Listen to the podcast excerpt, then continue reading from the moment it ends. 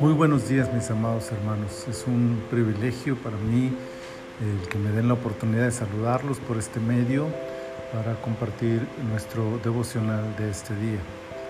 Hoy es martes 15 de junio del año 2021. Esta es nuestra temporada 4, el episodio 25.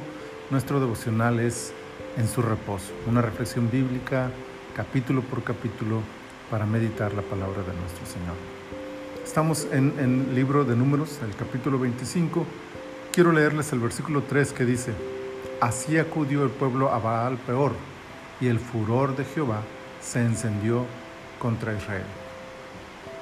El capítulo anterior termina mostrando que Balaam se fue a su tierra, pero una aclaración cientos de años después nos deja luz sobre lo que hizo antes de salir de la escena.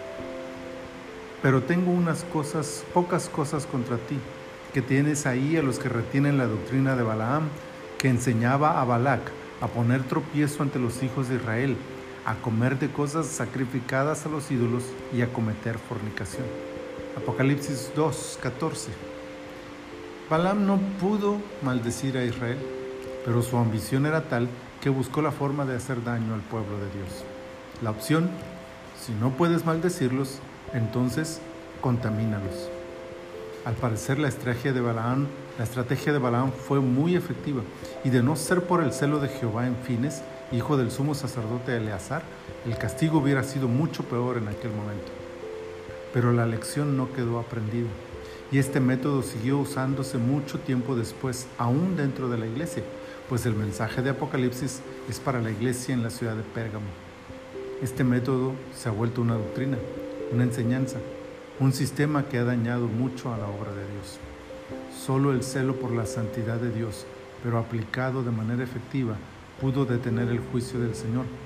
Y ciertamente solo el anhelo por honrar y agradar a Dios podrá hoy preservar a la iglesia en la santidad que Dios espera de nosotros. De no ser así, nos espera un justo juicio del cielo y la deshonra por el mal testimonio dado ante el mundo.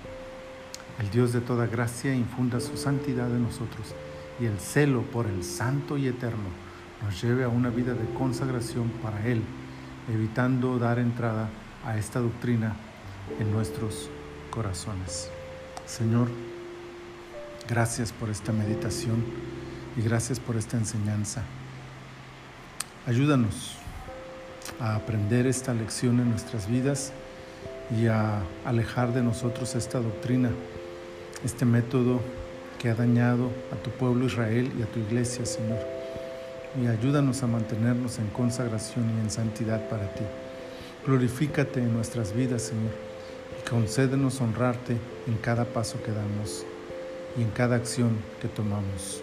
Padre, gracias, Señor, por este día. Acompáñanos todo este día, bendícenos, guárdanos, cuídanos, Señor, y glorifícate en cada uno de nosotros. Por Cristo Jesús te lo pedimos. Amén, amén. Mi Señor les guarde y les bendiga abundantemente.